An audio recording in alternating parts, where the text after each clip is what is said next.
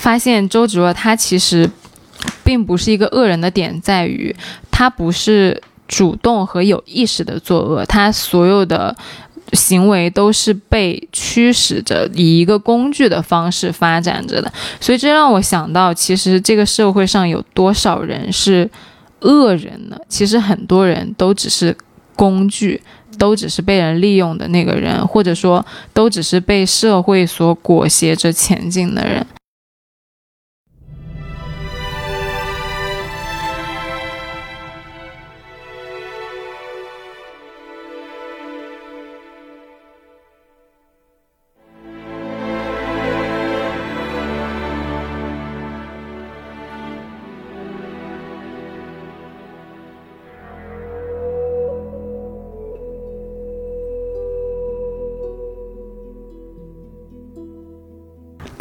Hello，大家好，欢迎来到来都来了，我是主播丸子。Hello，大家好，我是李扣。今天又到了万众期待的 无下内容。今天呢，要讲的是周芷若，嗯，而且。其实讲周芷若的这个视角呢，我觉得非常特别，因为我最近参加了一个暂停实验室的行动营，然后这个行动营是教带大家做正念的，所以在做这个正念的期间，我受到了一点启发。嗯，呃，因为我们上一期在讲赵敏嘛，赵敏其实那一期讲的就是说她特别的有自我价值。然后我当时其实，在节目里面，呃，对周芷若有一个非常人身攻击的评价，就是绿茶婊嘛。对，然后我说她寡寡蛋。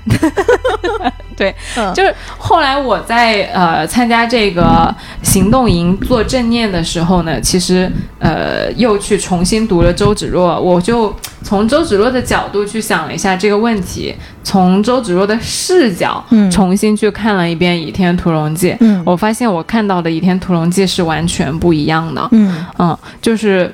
呃，可能从赵敏的视角，我觉得周芷若特别讨厌；但我在周芷若看的视角，我觉得赵敏特别讨厌。嗯嗯。然后，关于周芷若这个人呢，我们可以先讲一下，就我觉得他是一个很神秘的人。嗯。提到周芷若呢，我都不知道大家会想到什么，因为这个人的争议太大了，不像所有人其实对赵敏没有什么争议的，但是对于周芷若呢，有一些人觉得他。呃，很可怜。有一些觉得他人觉得他很有政治欲望，嗯，有一些人觉得他利用张无忌，他根本就不爱张无忌。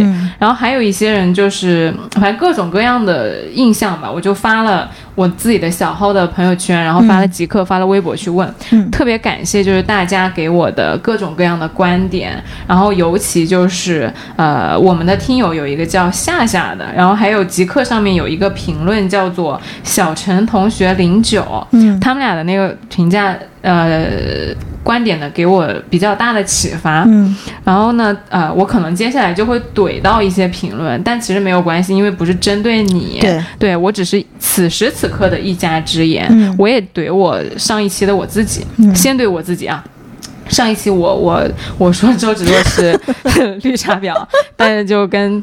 周芷若说：“对不起，我我现在改变观点了。女人就是这么的摇摆。对对对，就当时小的时候呢，看金庸其实是啥也不懂的，就觉得张无忌是一个渣男，然后周芷若很可怜。后来长大了一点点，有一点点的那个思考的时候，我就觉得周芷若不可怜了，嗯，觉得她是装的。然后全书就是她最心黑、最狠毒，嗯，干的坏事最多。然后我也翻了很多就评论周芷若的文章，大部分都是。”呃，周芷若不爱张无忌，就六神磊磊不是读金庸读的特别有名吗？对，他有一篇文章，我当时深以为然。我觉得周芷若就是不爱张无忌的，他就是利用张无忌当他那个爬那个 social ladder 的那个上升的电梯，人生进阶。哎，对对对对对。然后呢，呃，那个极客里面还有人评论他是一手好牌打的稀烂。嗯，但我就很想问一下，上一期坐在这里说周芷若是绿茶婊的我自己，还有说周芷若这那的人，你们这些人站在道德制高点上那么高，你们不冷吗？嗯，说周芷若一手好牌打得稀烂的人，给你发这样一副牌，平心而论，你能把这副牌打得比周芷若更好吗？嗯然后说周芷若利用张无忌的人，如果你的世界从来都没有过无条件的关爱和包容，你一直从小到大都被嫉妒、被 PUA、被逼迫，你遇到一个宽阔的胸膛，然后给你无条件爱的人，你会不会像周芷若那样去拼命的留住他、抓住他？嗯我觉得我我在读重新读这一遍的时候，我觉得其实我们每一个人都或多或少试过周芷若，对嗯。对。对，其实我发现上一期你讲赵明讲的挺多嘛，但是我看评论好像大家没有太多的去投射到赵敏的身上，嗯，我不知道是不是跟赵敏的出身有关系。是是，但是，嗯，因为我不是特别了解周芷若嘛，但是你讲到这个层面，我觉得可能是因为两个人的这个阶级也好，或者是出场嗯配置也好，你讲每个人都是周芷若，然后我就想了一下，我说，哎呦，待会儿我要看到我自己的哪一面了？嗯对，就因为大家，其实我在上一期看到，甚至有朋听友说啊，就是赵敏这样固然很好，但嗯其实我们做不到。对，对，但是呃，当时其实我特别想回他，就是我们可以努力去做到，只是说可能现在我们不是。嗯，但我这次看周那个周芷若的时候，我觉得我们曾经都试过，嗯甚至可能现在还是某一些方面的周芷若。大家看那个敏敏特木尔的时候，上一期是教大家怎么撩人嘛，嗯就怎么样和你的对象相处，怎么样和你喜欢的人相处。那这一期可能我们也会在另外一个层面去教大家，诶，那个。你会不会提醒大家，你是不是陷入在一个呃困境里边就周芷若现在现陷入的困境，我们首先从一个故事开始。好，就是我们现在这个故事呢，就是呃周芷若的和张无忌刚刚缔结完婚约，在一个冰火岛上，嗯只有三个人。这个全天底下对他们来说，现在就只有三个人，嗯就是这个荒岛前不着村后不着店，只有谢逊，也就是张无忌的爸爸对对对对义父，对。嗯，哎，你都会抢答了。哎，我现在知道他们谁是谁了，嗯 然后第二个就是张无忌，第三个就是周芷若。嗯，然后当时其实就是接着我们紧接着我们上一期讲赵敏的那个内容，就是赵敏当时不是呃被周芷若嫁祸了吗？嗯我们讲的就是当那个周芷若把珠儿杀掉，然后把赵敏抛到海里去，嗯接下来的这部分，他把那个赵敏抛走之后，这岛上只剩三个人。周芷若当时就是下了那个毒嘛，下毒之后，他们三个人都中毒了呗。就他们去那岛上干啥？他们前情就往这个剧情往前推是，呃，谢逊本人在那个岛上，嗯然后赵敏他就作死，他说他要看屠龙刀，嗯然后他就跟张无忌说，哎，你跟我一起去找谢逊，嗯然后去把那个屠龙刀拿过来跟我玩一个小时，嗯嗯嗯，然后那个。张无忌就说行，就是答应你做三件事儿嘛，然后第一件事儿就陪你去拿屠龙刀，然后这两个人就还加上一点巧合，待会儿我们会说到那个巧合，就是呃，反正他们几个就跑到那个岛上去了，跑到那个岛上去，后来就被困在那个岛上了，嗯然后困在那个岛上，现在只有三个人了，也是被困的，就没有任何人来救你。周芷若又中毒了，嗯而且他中那个毒呢，就是内力全失，嗯。就可能他年纪轻嘛，内功也不是很好，所以当时中毒就得有个人来给他疗伤。对，那疗伤的方法就是这个手，嗯，我看那个尼寇的表情，我好像知道这个剧情，就那个手吧，嗯。就是这个这只手贴在那个你的小腹的前边后面一只手贴在你那个腰上，啊，然后就是要呃哦，放在这个上边，嗯。所以。那个年代就男女授受不亲，你男的的手肯定不能放到女的的啊，这样这样摸你的嘛，上，对吧？嗯？对，然后当时就是磨蹭了很久，嗯那谢逊就哎，你就跟张无忌说，你就跟那个周姑娘成亲。嗯其实当时张无忌本人已经喜欢赵敏了，啊，他内心深处是不想不乐意，对、嗯周芷若就是缔缔结婚约的。嗯但是谢逊这个死直男，他就是。你觉得周姑娘不漂亮吗？嗯然后那个张无忌没办法说啊，那周姑娘当然漂亮了。她、嗯周姑娘漂亮，你为什么不跟她在一起？然后被他逼的没办法，哎，我觉得这三个人很奇怪，一个人都要死了，一女的俩男的还在那儿相互说谁就帮他，不是谁有手就谁上去聊呗。哎，他是他爸好吗？但是你想，你要是两个人都不动，那最后不就死了吗？我们是不是得把这事儿解决？所以张无忌就妥协了呀。啊而且而且就是张无忌本身跟周芷若就是前面眉来眼去的，啊啊啊所以肯定是他们俩。哇，你这个思路就跟上一期我问你，你的、啊你心上人如果打了你一巴掌，全全我身边所有的人的答案只有你一个人是那个男的和他的未婚妻到底有没有利益纠葛？对，为什么你每次的思路就是 就是我们要把这事情解决啊！我是一个解决问题的思路，好吗？你的思路就是公公跟儿媳妇儿搞到一起去了呗？不是啊，是谁能救他谁救他都。能救，那对呀、那两个人争啥呢？无所谓啊。没有在争，就是谢逊在推他。哎呦喂，费劲儿。嗯，继续吧。然后完了之后呢，那个反正张无忌就半推半就，就跟周芷若、呃说啊，那当时谢逊还很搞，他说你们俩现在就拜堂，嗯现在就结为夫妇。当年你爹妈就是在荒岛上，在我的见证下结为夫妇，就张翠山跟殷素素嘛。张翠山对，对，我记得。然然后完了之后呢，他意思哎，你就跟你爹妈一样，就跟周周结婚。然后张无忌心里面又不想。嗯他怎么办呢？他就推脱，他说：“哎呀，那个我我我我的表妹殷离刚死，我也不能就是在守孝期间去啊、另寻新欢。嗯，对，所以他说我们拖一拖，能缓一缓。那缓一缓人不就死了吗？他就说我们俩就先定个婚约，我们俩大概之后我一定会娶你的。啊啊。那这样子的话，我们就是未婚夫妇。对，啊，所以我这个时候就可以给你就是相当于驱毒了。嗯，啊，对，然后这样子呢，其实当时周芷若是有一点点不高兴的，那肯定。他因为他肯定很想就是原地结婚，对，但是呢，那你张无忌都说这样了，他也不好说啥，嗯然后他就没办法，他答应了，就说先先婚约嘛，然后相当于许许下婚约之后呢，就前面讲了一段啊巴拉巴拉讲一段话，嗯然后我们从这儿开始就前情提要。张无忌这段话呢是张无忌跟周芷若的对话，特别经典。你待会儿就知道为什么我说它经典了。周芷若倚在他的怀里，说：“那日我赐你一剑，难道你不恨我吗？”张无忌说：“我知道是你师傅的命令，不然就不能不刺我。然后如果你没有，你当时没有刺我的心口，我就知道你对我暗有情意了。”哦，就是就是那个张无忌其实挺会的，对就是很能去哄女朋友的一个人。然后周芷若就呸他说。脸上就红晕嘛，说早知道这样，我当日就一剑刺你心口，嗯免得就是日后给受你欺侮。这不是要撒娇吗？对呀、就是很嗲嘛，但是又是那种很傲娇的那种。对然后张无忌抱着他的双臂紧了一紧，嗯说：“此后我就加倍的疼你、爱你，我夫妇二人一体，我怎会给你气受？哎呦我的妈呀！这都这都中毒已深，这都要疗伤，两个人还在这儿眉来眼去的，不要命了！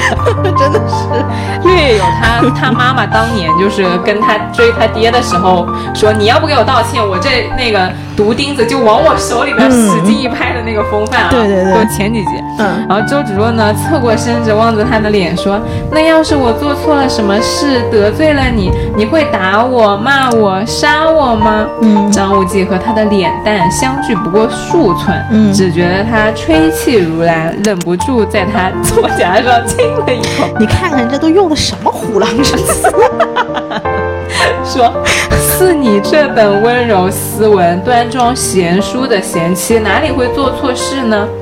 周芷若轻抚他的后颈，说：“哎，你看看这个调情，这个动作，哎呦，这简直是非常的有画面感啊！，对，非常有画面就感。就我觉得朋友们，你们真的可以照做，就从刚开始什么抱着他的身子，然后倚在他的怀里，然后两只手紧了一紧，就到轻轻抚摸他的后颈，对，这脸吹吹气如兰，在他脸边上说话。然后周芷若就说：“那有圣人也会做错事，我从小没有爹娘教导，难保不一时糊涂。”张无忌说：“如果你真的做错了什么，我肯定就会劝你。”那周芷若说：“你对我会变心吗？会杀我吗你看，你看，就是他那个问题一个接一个的来，嗯就。其实，在现在就你会永远爱我吗？嗯我跟你吵架了，你会给我道歉吗？嗯我是不是永远是对的呀？然后我要是错了怎么办呀？我跟你妈同时掉到水里，你救谁呀？对 对对，幸好谢逊会游泳，是幸好他就是殷素素早就死了。对，然后周芷若说：“你对我绝对不变心吗？你绝对不会杀我吗然后张无忌在他脸上又亲了一下，说：“你不要胡思乱想，你看这男的真不真实，就已经哄不下去了，就不想哄了。然后说：“你不要胡思乱想了呀，怎么会呢？”然后周芷若开始颤声说：“我要你亲口答应我。张无忌笑道说：“好吧，好吧，我对你绝不变心。”周芷若看着他的眼睛说：“我不许你嘻嘻哈哈的，你看是不是这女的就是非常的生动吧？就很见见过很多这种，就是你哎呀，你你给我认认真真的说。”对，就是说也不行，不说你说他没说，然后说了你又说他没认真说。？”对，嗯，然后完了说你要正正经经的说。然后张无忌说：“在你这个小小的脑袋里，真是不知道在想什么。嗯然后他就觉得说以前是他对赵敏啥的太好了，他就说：“嗯，庄严的说。”芷若，你是我的爱妻。从前我三心二意，只要你既往不咎，嗯我从今以后对你绝不变心。就算你做错了什么，我连重话也不责备你一句。然后巴拉巴拉，这一听就是骗人的。是，我就看人家这这这不就是骗人的吗？哎，但是我跟你说，张无忌真的从来都没有责备过周芷若，是吗就到后面周芷若做了那个坏事儿的时候，嗯，他他也一直都是很温柔的那种。但其实这种关系很失衡啊，因为你不可能每一次不责备，以及每一次把气吞回去的时候，你都是心甘情愿的对的，对的，对的。对但是你他本来已经失衡了，周周芷若在一步一步的逼问他呀，嗯然后只是因为现在在热恋期嘛，就相当于刚刚开始，那男的有耐心嘛。嗯就张无忌是一个很容易充满幸福感的人，你对比一下，其实周芷若就非常的充满着不安、焦虑和紧张。周芷若你很少看到她幸福，甚至就没有任何一个呃片段是周芷若就是心里非常踏实，然后非常的宁静的那种感觉，没有。是因为他一直有一个使命感挂在那儿吗？为什么呢？她，我们待会儿会说到，嗯因为刚订婚就开始逼问她男朋友，就是啊，你对我是不是永远不变心啊啥的？安全感。对，嗯然后周周又开始说：“你看她说啥呀？其实她那么漂亮又那么聪明，她说我是个最不中用的女人，又懦弱无能，然后人生又生的蠢。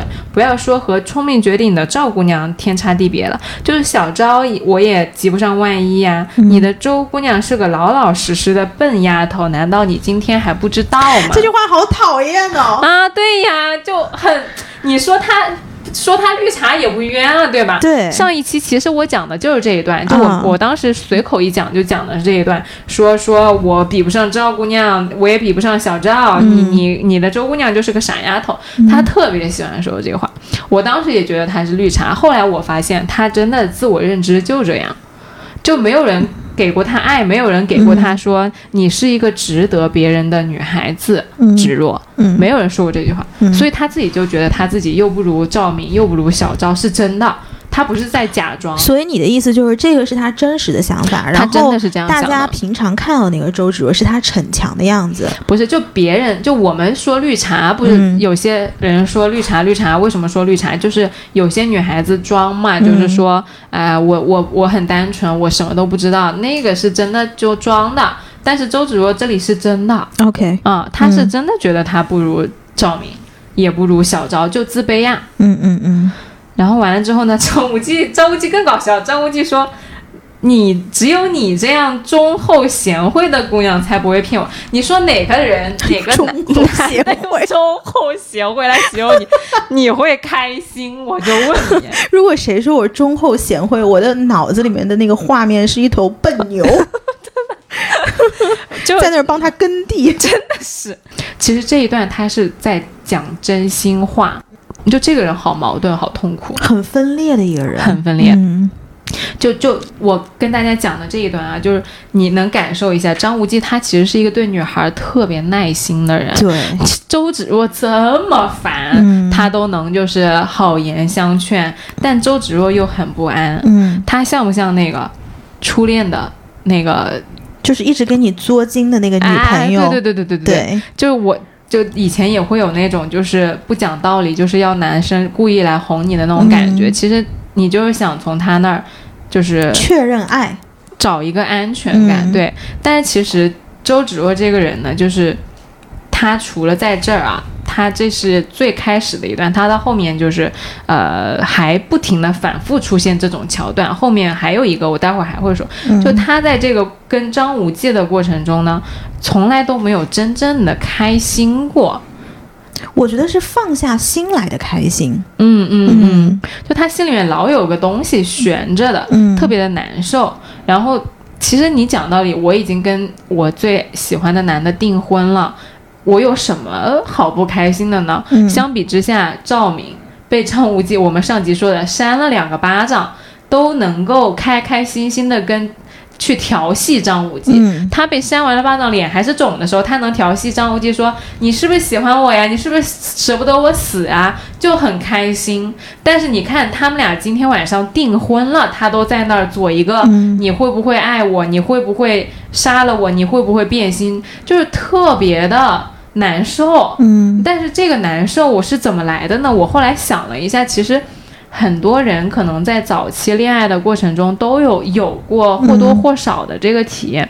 这个，而且我后来还想到一个体验，就是它很像什么呢？就是没有达到最终目的的那个过程很煎熬的状态。嗯比如说家长，家长跟你说。我想让你结婚，就我爸催我婚的时候，他就会这样说。然后不管我跟，或者说他想让我回家工作，从上海辞职的时候，他就会跟我说：“哎，你辞职吧，或者啊，你结婚吧。”那如果我跟他说我在上海过得特别好，不理我；我跟他说啊，我最近遇交到了什么新朋友，不理我。就你怎么哄他吧，都哄不好，反正他就是要。因为你没结婚，就是你那个那个 final goal 没有到，哎，对对你的对对对，终点线到不了。对，嗯就是他他不能够被带走，他眼里面只有那个目标本身，但是没有那个、这个过程。就只要我一天不结婚吧，我爸就一天不会放心。无论我在上海一个月赚多少钱，无论我有多少朋友对我好、都没有用，一定要结婚。嗯不结婚，我仿佛就是那个没有人陪的可怜虫。嗯，嗯但是我觉得我还挺能理解你爸爸的，嗯因为我的个性里面某一个层面也是这样的，就是对于我来说，可能我的目标在那儿，然后我心中会有一个进度条，嗯就是你结婚这个事情，可能对你爸爸来说就是他的进度条，你不管今天你走了。呃，你交到一个新朋友，但是在他的进度条上是没有往前走的，所以他是看不到你快乐的这个层面的。那放到我身上，可能我在做很多事情的时候，我知道今天我的终极目标是要完成那个，嗯那我就会疯狂的往那个方向走。嗯至于中间你说的这一些小欢乐也好，或者是小感动也好，对对它不在我的这个轴线的上面，顶多它在周围徘徊。对，但对我来说，它没有任何的意义。所以在这个事情上呢，我觉得我是可以理解你爸爸的。我其实有一点共情的点在哪儿呢？就是我感觉张无周芷若这个每天都不开心、每天都不开心的状态，和我原来在工作的状态很像。嗯就是如我那个时候就觉得说，我不能在短期内看到我晋升的那个确定性，和我我现在做的事儿啊，好像对我。呃，职业发展没有一个很明确的提升嗯。和竞争点，我我三年之后好像就没有一个质的飞跃，嗯，我就非常难过，我每天都很不开心，很不安。很不安，嗯就是你吃什么都不快乐。我那那个时候就跟我朋友说，我说我我现在吃多少钱的那个饭，我都觉得不好，就嗯，没有感觉，没什么感觉。嗯因为我每一天都在想，我的工作到底怎么样才能够提升？嗯，我的工作到底做一些怎么样能够做一些有价值和让我的经验迅速积累的项目？嗯嗯，就这个，就我我共情到了周芷若的点，我不知道你能不能理解我。我可以。或者就是说，我会看到有一些呃身边的或者说社会上网上的朋友，嗯就每天都在想赚钱。对，就当他他每天都在说我要怎么财富自由，而当他财富自由之前，他每天也过得不快乐。嗯，就我就会看到那些在自己的面前有一个明确目标的人。当你在达到这个目标之前，你干其他任何事情，你都不快乐。没有感受，没有任何感受。但是我觉得，哎呦，反正我还挺能理解的。嗯对，我也能理解但是我会觉得我那三年嗯过得很痛苦，就是我觉得很绝望，因为其实从事实层面上来说，你就是不能左右，或者说当你就是拉不动那个进度条的时候，你。生活里其他的事情真的对你就没有其他的意义吗？比如说我那个时候很痛苦，我其实就是想要快乐，或者说我不知道为什么我的日子被过成了这样，为什么我明明在一个很好的公司上班，我领导对我也很好，我同事对我也很好，但是我每天就是不开心。嗯啊、或者说就是周芷若，我就张无忌天天在他旁边，你是我的爱妻，我永远不会伤害你，呃，这样子都没有用，就只有当他达到心里那个目标才行。但如果在事实层面，你短期张无忌就是不想跟你结婚，然后我短期我就是升不了职，嗯，那难道我就要这样一直痛苦下去吗？我觉得是可能人他在当时的这样的一个环境里面，他现在这个。这个想要的这个目标的这个漩涡里面，他走不出来了。所以，当你在这个漩涡里面的时候，你的评判的标准是极度单一的，你是看不到别的东西的。那么，你越陷越深，越陷越深，你当然其他东西都击不中你啊，那是很难受的。那是很难受的呀，那怎么办呢？怎么办？对，后来我就跟我的朋友郭婷婷聊了一个天，她同时也是那个暂停实验室的创始人，她就跟我说，其实，在正念的呃观念里面有一个非常经典的模式，叫做行动模式。这个行动模式就是像我和周芷若这样，就是。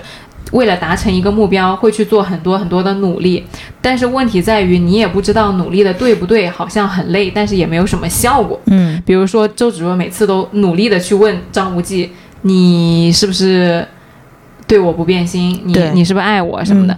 那你看赵敏，赵敏就不会，赵敏会跟周就那个张无忌谈很甜的恋爱，说啊，你是不是？喜欢我呀？你是不是舍不得我呀？其实赵敏就没有陷在这个模式里边，嗯，因为赵敏当时是没有一个我一定要跟张无忌结婚这个进度条的，嗯，他没有一个就是最终一定要完成的事情，对，他是比较体验那个当下的过程的。周芷若是对这个过程没有一个觉察的，他就像你说的，他脑子完全就扎进去，也不管自己的感受，也不管对方的感受，就只想说我跟张无忌结婚。哎，但我觉得这简直就是我哎，就是你没发现，每次我想要什么东西的时候，我就会跑过来跟你说，我说我今天想要这个，然后我今天想好了一二三怎么去得到它，然后至于中间发生什么事情。就再说吧。对啊，对啊，这不就是我吗？很多人都会是行动模式的人。对，不是说这个不好，只是这是一个经典的模式。对。然后这个模式呢，就是很容易导致你不开心。嗯，它可能也会帮助你，比如说快一点达到目标啊啥的。世俗层面上是很好用的。可能可能你事业确实因为你在这个模式里面，所以你每天都紧赶慢赶啊什么。嗯。但是这个我我不知道啊，我不是特研究特别透彻。但是这个模式的点就在于说，你在这个过程中会忽略自己的感觉，嗯，和和忽略对方的感觉。嗯。比如说周芷若，她肯定是从来没有 care 过张。无忌是什么感觉的？嗯啊，她只知道她的无忌哥哥每天都想着赵敏，嗯啊，然后被那个妖女迷惑，嗯，他也不会想说，我这样逼无忌哥哥，无忌哥哥会不会喜欢我？嗯，我这样问他，他是不是离我更远了一点？会不会把他给逼走了？对，他是没有这个想法的，所以就是。说回来，说赵敏的话，比如说赵敏，她有一个很经典的场景，就是在那个小馆子里面和张无忌喝酒吃肉。这个模式里边呢，赵敏就她抛开了他和张张无忌的那个魔魔教和朝廷的对立身份，嗯，饿的他自己。就他他当时跟张无忌在喝酒吃肉的时候，他说的就是。嗯，大概就我喜欢你啊，然后就是两个人调情，就是说一些小情小爱的话，对，就是当下呃风花雪月，非常的美好。对，就就不管以前也不管以后，就是我我就想说我喜欢你，就这件事情本身，对，就会忘记身份嘛。嗯，但是就是嗯，周芷若为什么会那个样子，我们下一趴再讲。但这个小故事呢，我只是就是能够观察出来，周芷若她即使是得到了所谓的那个。她喜欢的男生的关爱，她也并不快乐。的点就在于她的眼睛永远是向着那个。山后面那个很远很远的目标的，你也不知道他能不能达成。反正他只要一天不达成，你就不快乐。嗯，就这个点，这就是在说我。我真的觉得这 就是在说我。你想想我跟你讲过的感情的故事，不是？你觉得在说你吗？但其实我在说话的时候是比着我自己说的，是吗？嗯嗯，我我在原原本本的讲我自己，所以我能讲的这么就是呃顺畅，因为就我就是这样的人。嗯嗯啊，眼光永远都在那个最远的那个目标，然后。达不成呢，吃什么都不开心，嗯，很长一段时间就难过，啊，这这个我觉得这个也是我耳鸣的一个，这个可能很多人都是这样子的，对对对对对。但是呢，怎么说呢？就，呃，不是每个人生下来都跟赵敏一样的嘛。就上一期解读的赵敏那个点呢，大家也不会，很多人都说不不会。但这一次给大家想到另外一个点，就是他的那个不断的评估和观察当下的这个点，可能是大家可以做到的。嗯。这个我们后面会讲这么多，但今天这个小故事就给大家介绍说，啊、在行动模式下，像周芷若这样，或者说像我自个儿这样，他你的状态就会处在一个自动化的状态，嗯。像像那个特斯拉的那个自动驾驶一样，嗯。就是你没有一个很明确的意识说我要去生活，我要去做每一件小事，而是特斯拉的，就是你，我告诉你那个目标啊，，Final Destination，然后哎呦，我的妈耶，就终点在那儿，然后是吧？你就开，对吧？嗯。至于过程怎么开，我也不管，对，就这个感觉，就无名的一个状态。嗯。所以就是通过这个呃故事和我当时对于周芷若的感觉呢，我就觉得其实周芷若是一个很可怜的人。嗯，就大家都说他作恶呀，或者是他啊、这那的，但是你觉得他他他做的那些坏事，他得到了什么呢？所以他为什么不是他这个人，他经历了什么，他会变成这个样子的？哦，这我们要说，正好说到第二趴，啊就从这个故事啊，我给大家切切到说，呃，他这个人为什么会是这样？嗯我其实对这个人我有好几层就是标签。嗯，我刚开始最初的标签其实就是什么绿茶呀之类的，然后我我一开始听你们讲就是周芷若跟赵敏，我最粗浅的一个标签叫做屌丝逆袭。你说周芷若是吧？周芷若。对对对对对，嗯。就因为他从小背景就很不好嘛，嗯。呃，我们从那个他的出场开始讲嘛，其实是很可怜的，就因为呃，第一个就是我们我们想想给大家说，就是他的那个无父无母，从小是个孤儿，嗯他的初，我们讲他的初心啊，就是他从小一出场，我翻了那个原书，第一句话就是那个小女孩扑在船舱里的一具男尸身上，只哭到说爹爹爹爹。哦，他们家很穷的，是不是？不是那种出身富贵对的人家对的，就是在江上打船，嗯就是摇船的。嗯然后他爸那个时候就是动荡嘛，被援兵还是就是打仗的时候乱乱杀杀死了。嗯完了之后呢，那小姑娘其实相当于亲眼见证了自己父亲的死亡和自己的尸父亲的尸身随着小船就飘走了，她就不住的哭。然后这小女孩呢，呃，跟张三丰还有张无忌待在一块儿呢，有一个戏份就是她喂那个张无忌吃饭。为什么后面大家都说周芷若对张无忌有恩是什么恩？就是喂饭之恩。为什么喂他吃饭？因为张张张无忌那个时候小的时候中了那个玄冥神掌嗯的毒，嗯就全身就是特别特别冷，然后特别特别痛，就嗯不想吃饭。嗯嗯，然后你想啊，你不想吃饭的时候，你外公来给你喂饭吃，你就更不想吃饭了。但如果一个漂亮的小姐姐，，对呀来喂你吃饭，你不就吃下了吗？好的，对，完了之后，而且这个小姐姐她她不是专门给你喂白饭，她是把那个。呃，鱼骨和鸡骨细心的剔除干净了之后，每一口饭都加浇上了肉汁，嗯那吃的就很香嘛。你张三丰不可能做到这一步啊，嗯对吧？然后完了之后呢，那个张无忌当时那么痛，那个张周芷若做到这一步的时候，其实张三丰都心里想了说，哎呀，我早就该给他找一个小女孩来照顾他。哦，，对的，对的。然后后来分别的时候呢，周芷若还给他从怀里取了一块小手帕，嗯然后给张无忌擦了擦眼泪，说给他微微一笑就才告别的。嗯嗯，这个是他们小的时候青梅竹马的一段第一段，嗯就相当于其实周芷若刚刚出场的时候是一个特别嗯身世挺可怜的贴的，心的一个小姑娘，对，特别特别嗯可怜，然后特别特别贴心的一个女孩儿。嗯然后第二个出场的画面呢，就切到了张无忌，其实经历了很多事儿，他已经长大了嘛。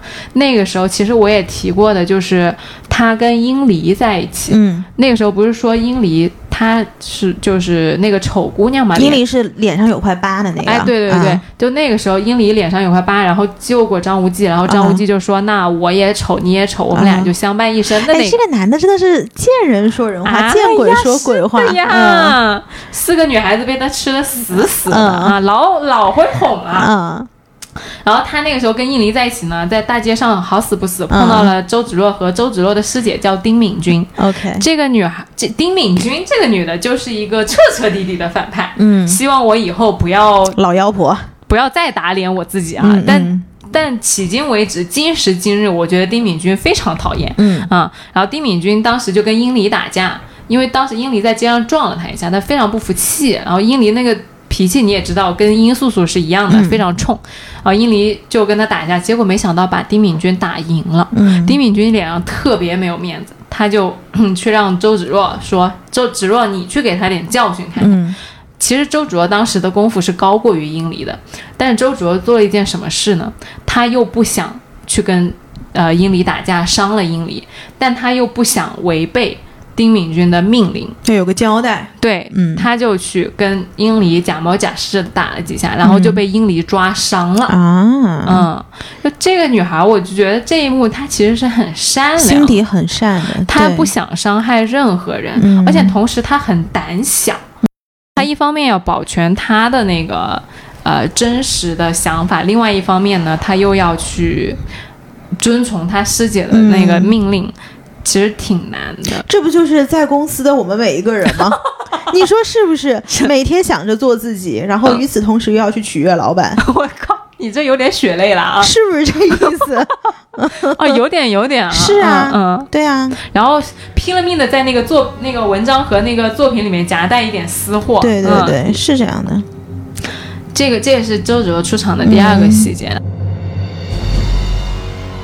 第三个细节就是到了一场大戏了，到光明顶上了，灭绝师太，哇，那个老贼尼、嗯。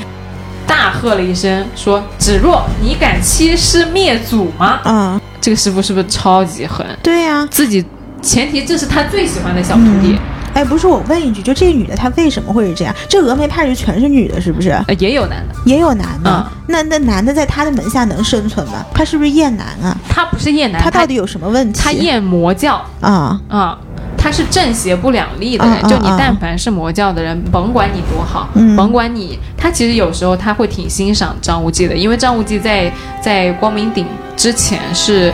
很展现了他自己的那个仗义的一个一面的，嗯但是当时灭绝师太就是我挺欣赏你的，嗯。但是你竟然为魔教站台，我就非杀了你不可。嗯，他是很二元对立的一个人，他不管别的东西，嗯，对的对的，嗯，他其实没什么人性的，只要是魔教的人，一定是被我杀掉的。嗯嗯。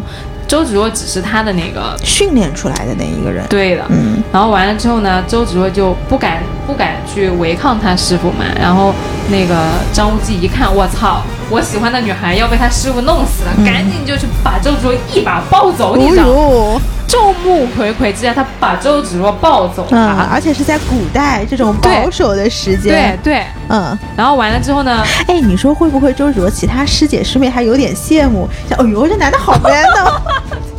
我觉得有的，真的有的，是啊，肯定吃女醋女。孩子呀，嗯肯定都会看到这个层面的。对的，对的。嗯哎呦，我都没看到这个层面。对呀，我的妈耶！是啊，就我觉得多少女孩子看到这种场面，会有一点那种偶像剧视角，粉红泡泡会出来的。我不知道，我不知道，也许这个、嗯这个这个峨眉派已经把女生的这一面给完全给扼杀了。我觉得是有的，只是可能没写出来。嗯然后完了之后呢，灭绝师太心想啊，那那那你都做到这个份上了，肯定是有私情，对不对？对完了之后呢，那个师傅就跟他说说你那个去帮我把那张无忌杀了，然后把那个倚天剑给他。嗯然后周芷若望着他师傅，心里就是。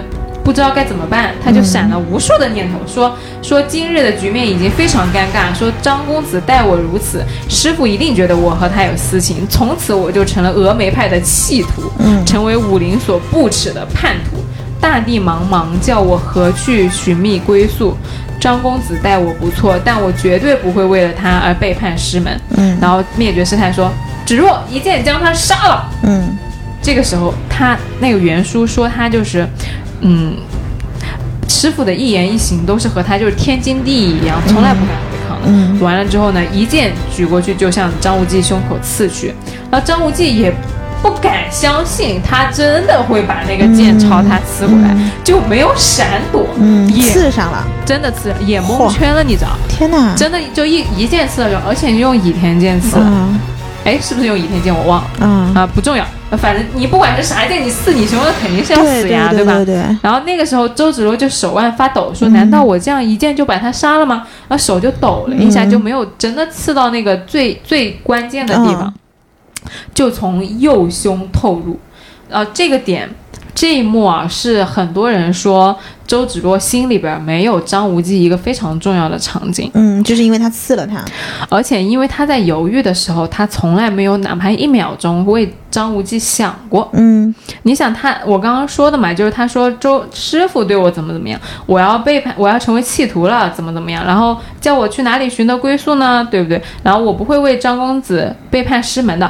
他没有想说，哎，张公子，张公子这么爱我，给我留了一把剑，结果我把这个剑刺向了他。对啊，或者说就是我我这样做是对张公子不起啊，或者什么什么都没有，就是他，我是觉得哈，从我个人的视角到今天为止，我读了这个故事，我觉得是从这一幕开始，他前半生注定就是一个悲惨故事开始了。嗯。就这个悲剧拉开了序幕在这里，嗯，对呀，嗯。而且更重要的是，他在这里是没有一个自我的允许他自己存在的，啊他他心里没有他的那个自己意愿的声音，他没有想过，嗯。我想不想刺张无忌，嗯。我是不是可以不刺张无忌？嗯。就很多人说说，你看，呃，赵敏被逼跟张无忌断，就是走开，然后结果他跟他爸断绝父女关系。嗯嗯说小赵也被逼着去害张无忌，人家拒绝。了；殷离被逼着害那个谢谢逊，人家殷离也拒绝了。嗯但是为什么周芷若你就可以去刺那一剑呢？嗯就是因为这个原因，所以很多人指责指责周芷若说。你就是不爱他，你就是在利用他。但我看到这儿，包括我们前前面讲到，周芷若是一个行为模式的人，是因为他的那个脑子里啊就没有尊重过他自己的声音，对，他没有那个概念，说我可以去做选择的，他就完全默认，他那个默认自动驾驶就是灭绝师太的命令。顺从命令等于获得家庭，等于获得根基，等于获得他所谓的安全感。没错，嗯所以他这里你就发现，他其实不是一个有自我意愿的人，嗯他就是一个被灭绝师太培养起来的工具，哦，一个他都好惨啊！都不能算是个工具人，嗯，就是个工具。他就是个工具，嗯因为他没有。他不允许灭绝师太不允许，他自己本身也害怕，也不允许他自己的念头存在，嗯所以他被打压到到这个样子。其实你说他不为张无忌想是为什么呢？因为他从来没有为自己打算过，嗯他更不会为别人打算，因为他不会，嗯，他不敢，嗯嗯，所以从这个时候开始呢，就已经暴露了。那后面接下来的故事呢，周芷若这个工具属性就会越来越明显。嗯，哎，我插一句啊，你讲的这个时候，我突然想到，就很多那种电影，我不知道你有没有看过那种特工电影，就培养的呀能，对小孩子，然后从从小进了那种，嗯，就是间谍营或者哎是特工营，然后你的这个 boss 就要培养你，然后培养你去复仇，结果你出去的时候发现，哇，我居然爱上了我的仇人，哎，这个其实就是一模一样的一个就是，周芷若的剧？情，对的。对就你师傅跟跟你说，你不能爱上你的目标，嗯你要杀掉他。然后你，你一方面你不敢，有可能很多呃欧美的剧情会拍成我要怎么样偷偷的帮助我的爱人，对对对吧？但周芷若她其实就惨到什么呢？她没有意识。嗯，那些能够帮助自己爱人的人，都是有自我意识的人，小赵啊或者英离啊，都是很有很强自我意识的人，但周芷若是没有的。嗯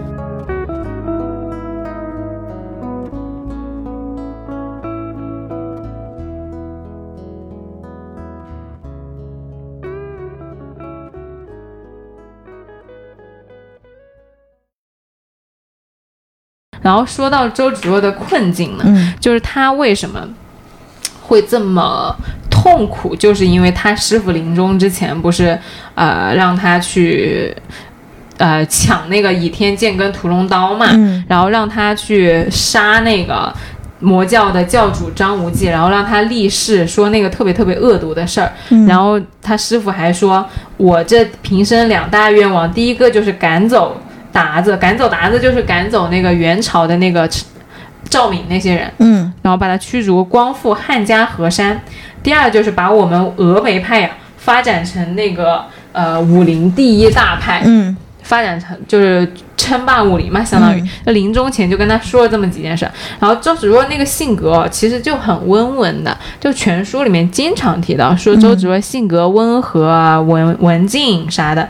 就他他被那个他师傅逼下的这个时候啊，就是哭啊，就是跪呀、然后又是晕倒啊，就各种 一哭二闹三上吊，就是他很害怕，他全程就是他师傅逼他去做任何一件事情，他都觉得很难。你一下子跟他说三件，而且都是那么违背他自己的意愿的三件事，他其实就是已经晕过去了。哎，那他这种能力，他为什么能够继位当掌门啊？这个不就相当于是领导交办给你个事儿，然后你给他又是晕倒，又是说我做不了啊，你最后你还哎还继位了，这是为什么呀？为什么？因为因为周芷若他本身就不想去干这件事儿啊，然后你领导为什么找他呢？因为你找不到别人了。你周芷若他是一个天分很高的人，嗯她从小武功虽然没有很快很好，但是他的那个天资聪颖，嗯而且很努力。啊就像前面说到那些细节，你脑子不灵光，怎么做得出来这些事儿？就特别聪明，所以灭绝师太从他小的时候非常喜欢他。嗯，然后很灵那个人，很灵，然后就相当于你平时给领导的那些服务，领导都是看在眼里的，就是要点你继位的，嗯，就是觉得你能力是过关的，然后再说啊，你现在来接我的班，来当那个部门负责人，嗯。你说哎呀不行啊，领导我没有你不行，你不要走啊，我啊，就这个意思，你明知道吧？白了啊，嗯。然后呢，他师傅灭绝师太其实对他做这件事情啊，就真的是非常惨绝人寰的。嗯他他的这几个任务啊，一个就是取得倚天倚天剑跟屠龙刀，嗯获得秘籍；第二个就是跟张无忌结婚；嗯第三个就是将峨眉发扬光大。嗯那在这个过程中呢，我们我们就看啊，他其实就开始所谓的黑化了，嗯，做了第一件坏事儿就是杀了珠儿，嫁祸赵明。嗯。就我们上一集那个内容，也是我们今天开头的那个部分。其实你我们回顾我们开头的那个故事，就是他做的每一件事儿都非常的没有不那个幸福感，而我们相比的赵敏啊，他其实赵敏的开局布了很多局，杀了很多人的，从第一次遇到张无忌就企图搞死张无忌，嗯第一次遇到张无忌的时候是那个绿柳山庄，不就挠脚底板的那一次，你知道吧？哦哦哦哦，就其实那一次是巧了，被张无忌给制服了。本身赵敏就是想搞死张无忌的，嗯然后到后来赵敏做了什么事儿呢？生擒六大门派，对吧？嗯学习少林寺，然后围攻武当山，嗯叫板张三丰，然后万安寺软禁各大门派，然后逼他们比武、剁手指，然后最后间接逼死灭绝，嗯对吧？这一桩桩，灭绝是被他逼死的，灭绝是被他锁在万安寺，然后后来不愿意跳下来，自己自杀的。哦就在周芷若或者说其他人眼里，那肯定是因为你赵敏作恶，才把我们导致在今天这个局面。嗯就这所有的那一件事儿，得罪的任何一个门派，不都得恨死赵敏？嗯就你想赵敏为什么上一集那么多人喜欢他哦？真的是因为我们没有去重视他的那个这些做的哪一件事啊？就是他每一件事都是比周芷若杀了一个猪儿来的狠毒多了。嗯但为什么大家看赵敏那么爽，看周芷若做了一件坏事都要谴责他？大家有没有想过这个点？就你为什么那么讨厌周芷若啊？嗯其实我我后来分析，我觉得有两个非常重要的点。第一个就是因为周芷若她做的坏事是对主角的坏事，嗯她伤害了主角张无忌的利益。嗯而我们所有的观众，你在带入的时候，你都带入的是张无忌，嗯，你的视角是主角，所以主角剧本儿，对，所以你们就痛恨伤害主角的人。嗯你们不痛恨赵敏，因为赵敏没有伤害张无忌。但是你想啊，如果你带入的视角是峨眉派的一个弟子，你的师傅被呃被赵敏锁在了万安寺，最后被赵敏给弄死了，你不得恨赵敏恨成啥样？嗯。恨，甚至就是可能周芷若后期用九阴白骨爪抓破赵敏肩膀的时候，你都要站起来为周周芷若鼓掌。嗯嗯，在你的心里，周芷若才是去复仇的那个正义的人，对，对，才是英雄。嗯第二个点呢，就是周芷若她本人做这些事情的时候，其实是非常痛苦的。嗯就她不爽，但是赵敏在去杀人啊，在啊、血洗少林啊，在围攻武当啊，就相当嚣张。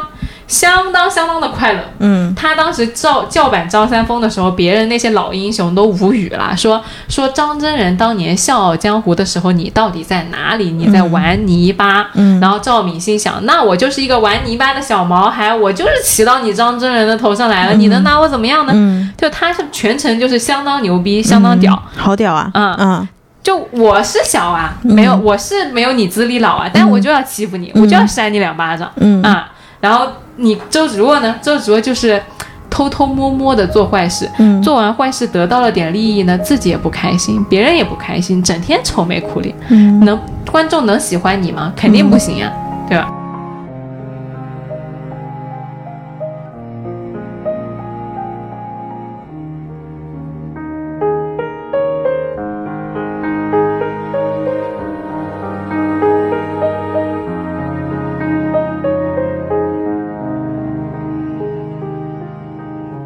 好，我们接下来就讲周芷若的高光时刻到底是什么？嗯我觉得有有几个地方其实都是她闪烁着她自己心里真实的那个想法的时刻。嗯一个就是赵敏那天不是呃张无忌扇了他巴掌嘛？嗯，扇了他巴掌，赵敏不还跟他调情了吗？，对，哎呀，你就笑起来了。就 哎呦，尼寇真的是，但凡讲到情情爱爱呀，他整个人就是眉开眼笑，我真的受不了。我给你录个视频好吧？你继续。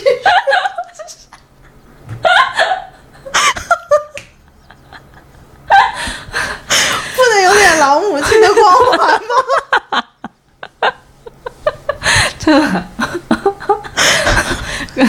来都来了，首席磕糖官就 是你好吧？喝完赵敏，磕周芷若。我不磕周芷若，我还是喜欢赵敏。嗯嗯然后那赵敏跟他调完了之后，他不就回来见周芷若了吗？嗯他就跟周芷若坦白说：“我刚刚见赵姑娘了。嗯然后周芷若呢，就是立马就是说：“你肯定是跟他约好了，然后在这里装神弄鬼的戏弄我。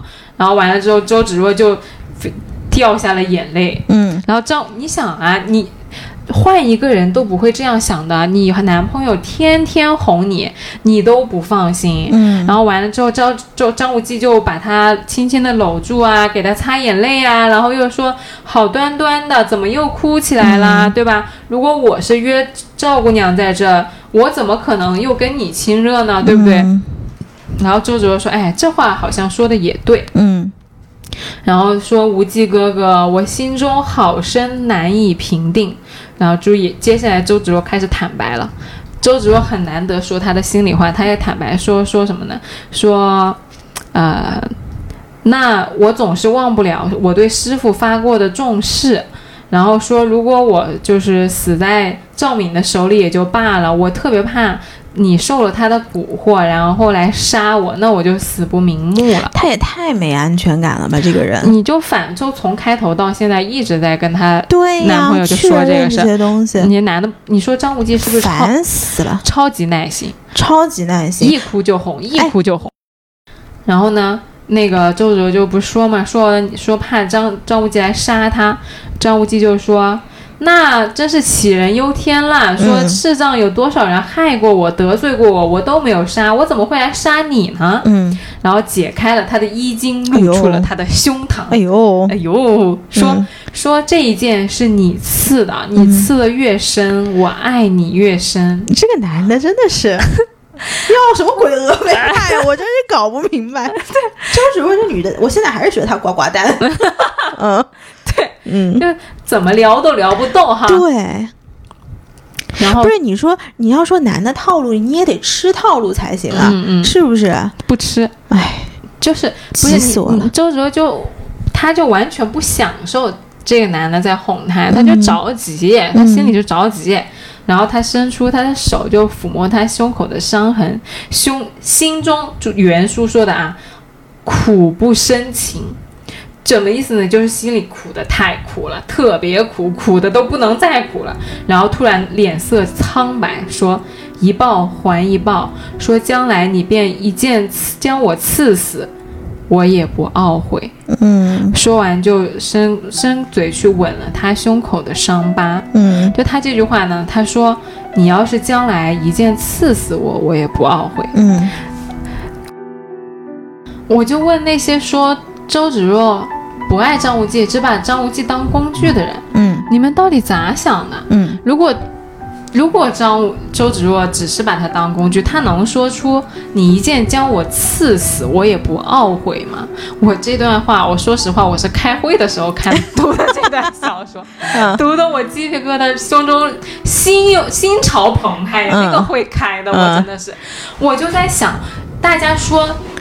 周芷若不爱赵敏，我可以理解，因为她不爱的点在于她不懂得什么叫爱。嗯。就算张无忌再给她表白，再哄她，她都无动于衷的点在于她没有体验过无条件的爱，嗯。而她师傅又一直在命令她，嗯。导致她陷入在那个行动模式里边儿，她是体会不到爱，她不爱她自己，她不允许她自己有享乐的模式，嗯。她也不允许就是，呃，自己去。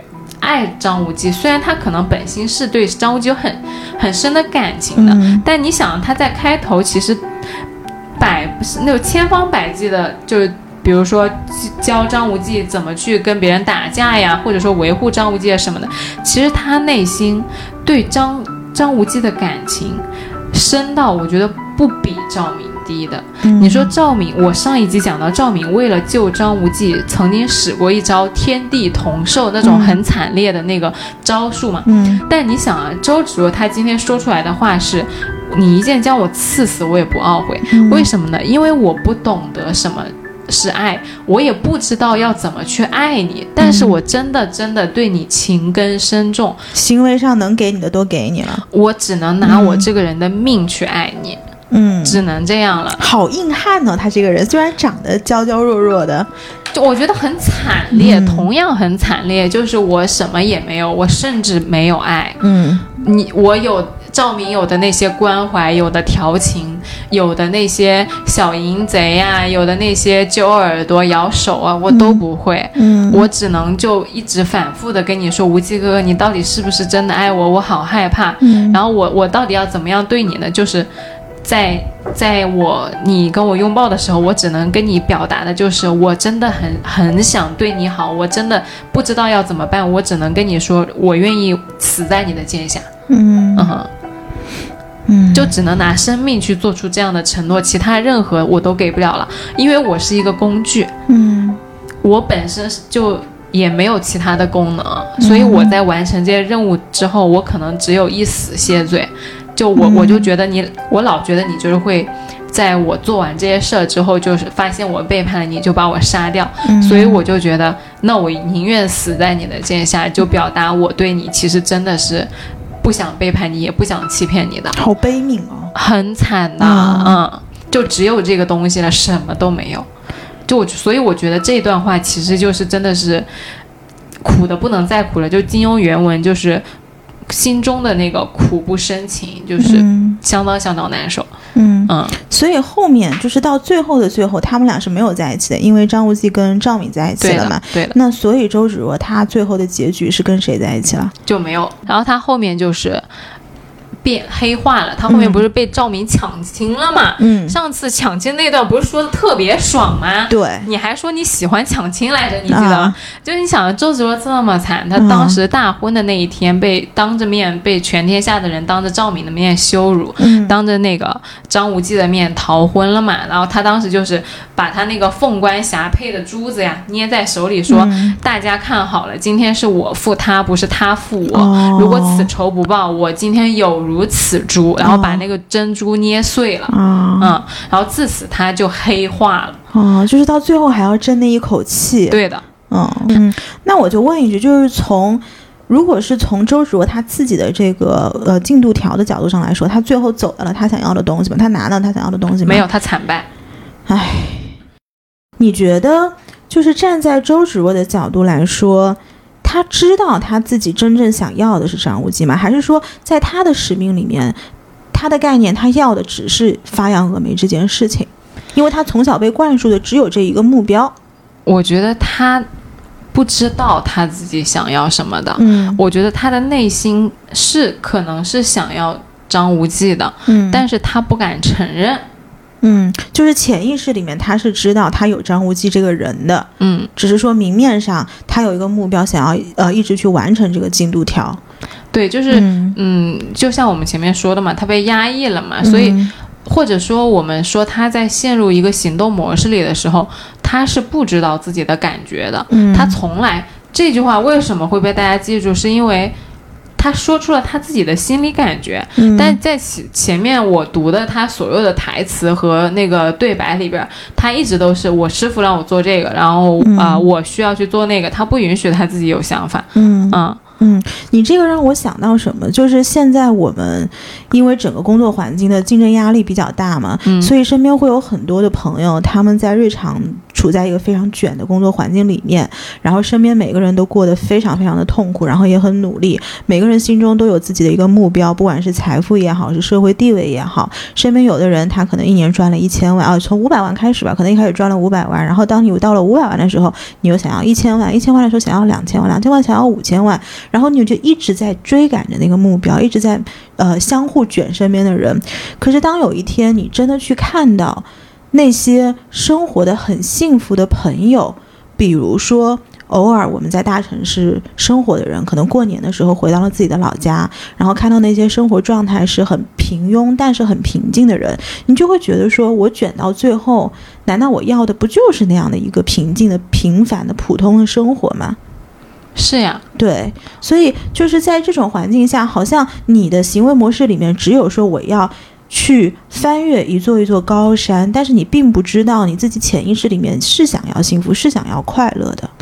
因为大家都会被教育说嗯你应该成功，嗯大家都会被教育说你是要年少有为的，嗯，而你怎么证明你的价值，就是你去赢得功名利禄。对，嗯，获得世俗上的成功。但是其实你想，你这样不就跟周芷若一样，变成了一个社会意义上的工具人吗？对，你你这里你自己扪心自问，你到底想要什么东西？嗯，你知不知道你自己这一生为之所奋斗的是什么？是社会告诉你的那样东西，还是你自己真正想要的东西？嗯。对，我觉得这个还有一个原因，就是我们从小接受到的教育，它的这个价值的评判体系是极度单一的。嗯就是所有人都告诉你，可能上学的时候你要有一个好成绩，然后后面有一个好的工作，然后会像你说的获得功名利禄。可是我们的教育，它从一开始就是教大家成为一个好的员工，嗯而不是成为一个好的人。嗯，就是你成为一个好的员工，从一个宏观的角度上来说，你是能够为这个国家、为这个社会做贡献的。嗯那对于统治者来说，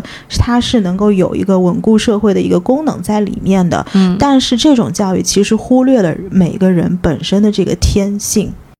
对。嗯就周周芷若还有一个点，就真的是分裂。嗯但你想分裂的点在于什么？就是在于他没有想清楚你这个人到底要什么呀？就我们想过来想过去，不都是包括他恋爱的过程？你看他明面上得到了赵当时嗯赵敏本来是很羡慕的东西，嗯那周周那个张张无忌那么哄周芷若啊，嗯你要旁边放一群观众的话，都要齁死了，啊，对吧？对，你听的你都齁，是但是但是你想，当事人本身一点都不齁，嗯当事人本身心里苦水泛滥的不得了。对对，对你为什？么你在一个蜜罐子里你会那么难过呢？嗯你有没有想过这个问题？嗯，就像我当时我一直在反思一个问题，就是我很困惑的点在于我在大公司，我的领导很好，嗯。我的同事很好，嗯。我的对接业务部门所有人都对我很好，嗯。但是我就是很痛苦。嗯。啊，我觉得跟赵敏哦不跟周芷若在那个这种又有倚天剑屠龙刀的武功，又是峨眉派掌门，然后自己的男朋友是啊、魔教的教主，然后未来一片风光的这个状态里面，其实就是外部条件全部 all set 满足你的时候，嗯嗯为什么你的内心如此还是痛苦啊、嗯不安啊、摇摆不定啊？嗯就是是我开头想给大家说的那个点，就是因为我们现在的一个行为模式里，嗯。一个叫行动模式的行为模式里边儿，嗯。而怎么样去调整自己的状态，就是有一个方法是，你把你自己抽出来一点，你去观察和体验它，嗯，你去。更加的在乎你自己的感受，对活在当下的那个感觉，就像嗯赵敏，你去忘记你自己的，呃，跟张张无忌对立的身份也好，我去忘记我还有一个被，呃。被教育也好，想要去达到的那个目标，因为那个目标，首先第一点，你都不知道那是不是你自己真的想要的目标，你其实是应该在这个不断的往前走的过程中，去不断的问你自己是不是你想要的东西的。嗯然后第二点就是你在每一个当下，其实你专注本身就好了。要是赵敏都跟我们一样。在吃饭的时候想着怎么样去收复武林，在调情的时候想着怎么样做大做强，嗯。那谈个屁，时候做大做强，谈个屁恋爱呀、嗯，就是没有必要，可以，但是没有必要。就是在很长一段时间里面，我不太知道什么叫做活在当下这个东西嘛。然后我就去问我一个朋友，然后他就说，其实很多焦虑是怎么来的？就是如果我们把它想象成一个呃，因为现在大家在听播客嘛，你就想象成这个播客界面上的一个呃这个播放列播放页面。嗯然后呢，你现在当下打比方说可能是五分十秒，然后五分十秒就是你的当下，就是你不要去想那个快进，就是你的未来，然后你的未来会是什么样，你要达到什么样的目标，然后你也不要去想那个 就是用快退的那个模式，想我过去到底怎么样了，因为就像你刚才说的，其实我们对于过去很多的投射，它未必是一个真实的投射，我们只是选择性的记住了一些我们自己想要的信息，在信息筛选之后来呃对它有一个情感的这个情绪上的反应，其实它是。未必是一个很客观的东西，那你这样前前后后一直去想来想去，这个可能就是你焦虑产生的原因。是真的是嗯这样子，我可能过去三年都没有想明白这个问题，所以挺难过的。嗯但后来我不是开始就接触正念和冥想这些，呃，可以帮助我自己调节身心状况的那个方法嘛？。对，而且其实之前的节目里面也有不断的去提到，也确实有很多听友都跑过来问我说，嗯我平时看哪些书，或者是、呃参加哪些就是课程啊什么的。嗯其实我之前一直都没有回他们，或者说我都跟他们说，我说我参加的那个课程就现在没有了。对对，对现在确实是，没有了。嗯，所以就很长一段时间都没有给到大家一个呃分享和帮助吧。但是呃，确实这件事情我是一直放在心上的，嗯就是我会觉得说有好的东西，我一定是会推荐给需要的听友的。嗯那正好前阵子就是暂停实验室这个团队就找到了我们，嗯就是说他们那边的产品是可以让我们试用，而且他们有信心说他们的产品是可以帮助到我们的听友的。嗯所以后来我就跟他们商量嘛，我说能不能先给我们，就首先给我体验，然后嗯。是给、给了多了两个名额去给到我的听友去体验，对，然后我们呃来都来了，就成立了一个冥想小分队。嗯。这个倒是自发的，就是因为我们的听友本身就有很多人是对冥想有有感兴趣的，对的，对。正念这个理论也好，对正念这一套行那个方法也好，都是有一些呃好奇的，所以他们自己就在我们的那个数字群里边儿就分了一个冥想小队出来。完了之后呢，我就也加进了那个冥想小队，我就在那个冥想的小群里边，我就跟大家说，我说我们最近有一个啊什那个产品，然后需要可能会跟我们合作，就选我就说有没有听友来给我们当一下志愿者，去嗯试一下那个产品。后来就还蛮多听友报名的，嗯后来选了两个听友出来去参加这个暂停实验室的这样一个课程嘛。嗯他后来给到我们的反馈，我们可以先来介，就他的那个两个听友的反馈都是很积极的，而我自己去参加完了这个呃体验之后，也确实是觉得它有帮助到我，包括我们今天的节目内容也是有是这个帮那行为。关于这个行动模式和呃存在模式，也是我和他们的创始人婷婷聊完之后，一起就是梳理出来的内容。所以其实我觉得它是有帮助到我在我自己的生活里和我对于这些读书也好，对于生活也好的一些观点都是有帮助的。所以就真的是呃推荐和分享给大家。嗯那我先来介绍一下暂停实验室呢，它是一个有着全科班出身心理学硕博团队创立的品牌。嗯它主要提供的产品服务是一个有全程有真人专门指导的自助练习行动营。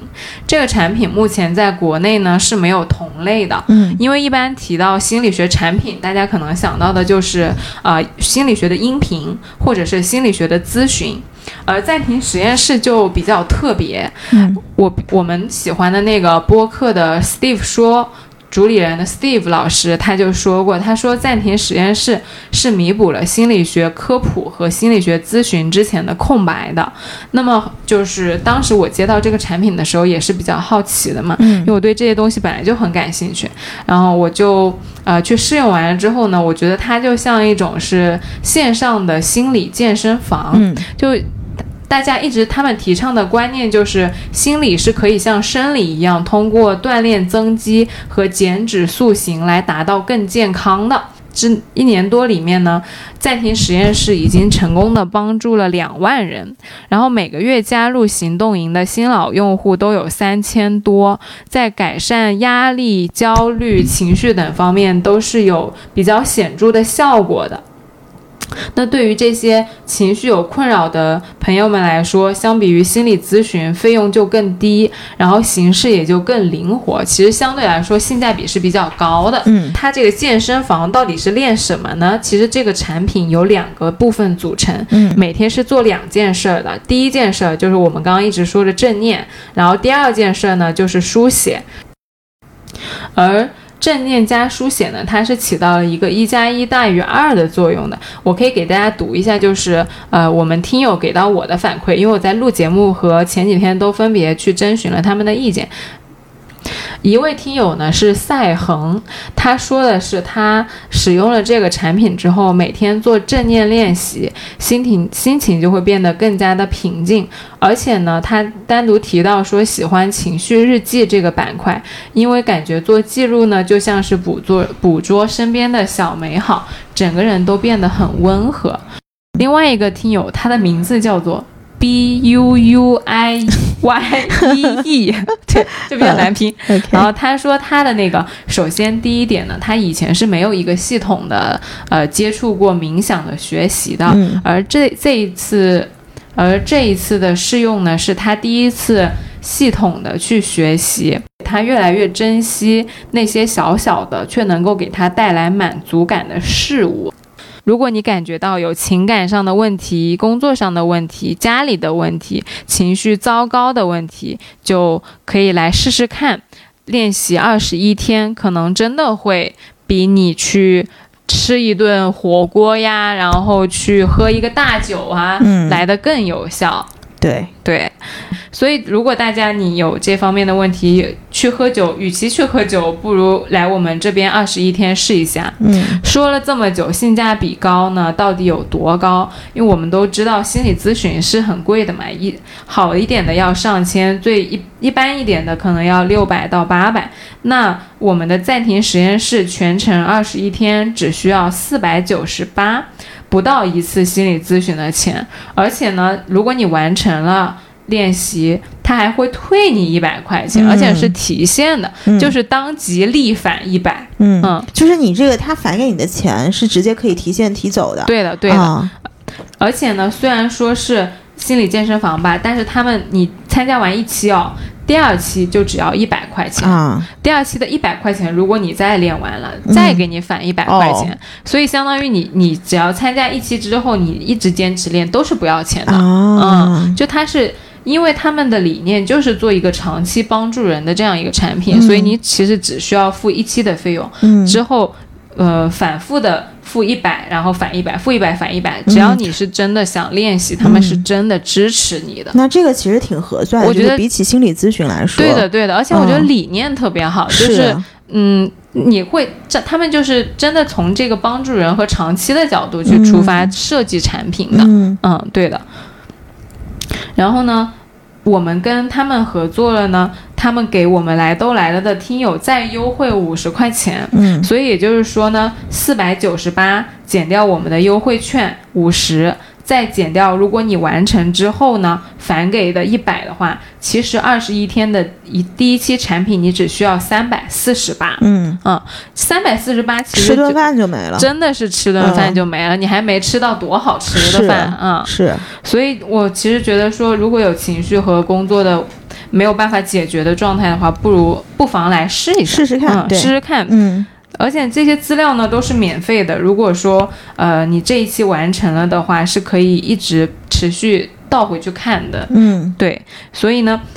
他们为了维持稳定的服务质量呢，行动营每一个月是只开一期的，嗯七月这一期呢，就是十九号，也也就是说，你可以有一周的时间考虑一下，对对对对，或者说你可能在这一周的时间内，你自己就练习一下正念啊什么的。嗯如果觉得感觉好的话，不妨去系统的了解一下。嗯，是十八号截止报名，对，所以就是呃，报名方式呢是微信搜索关注公众号“暂停实验室”，嗯。暂停一下的暂停，就就是 stop。嗯。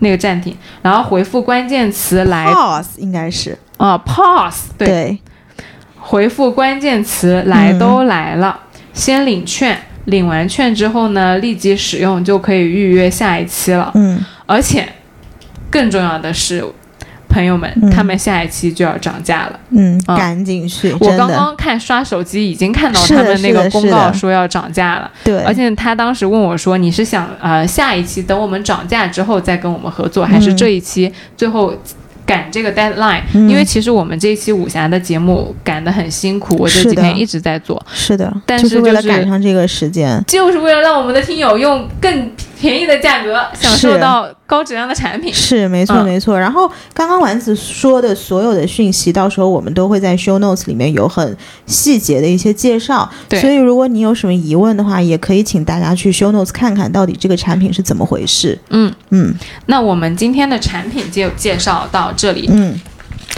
哎呀，我还是想再洗一下周芷若。嗯就我我觉得聊了这么多，发现周芷若她其实并不是一个恶人的点在于，他不是主动和有意识的作恶，他所有的行为都是被驱使着以一个工具的方式发展着的，所以这让我想到，其实这个社会上有多少人是恶人呢？嗯。其实很多人都只是工具。嗯，都只是被人利用的那个人，或者说都只是被社会所裹挟着前进的人。嗯我觉得在这种环境下，我们每一个人可能都可以去想一下，你在做这件事情的时候，是是不是被灭绝师太告诉你要这样做的？你现在在做的事情，你到底开不开心？是如果你不开心，你是不是可以跳出来，不要像周芷若那样痛苦？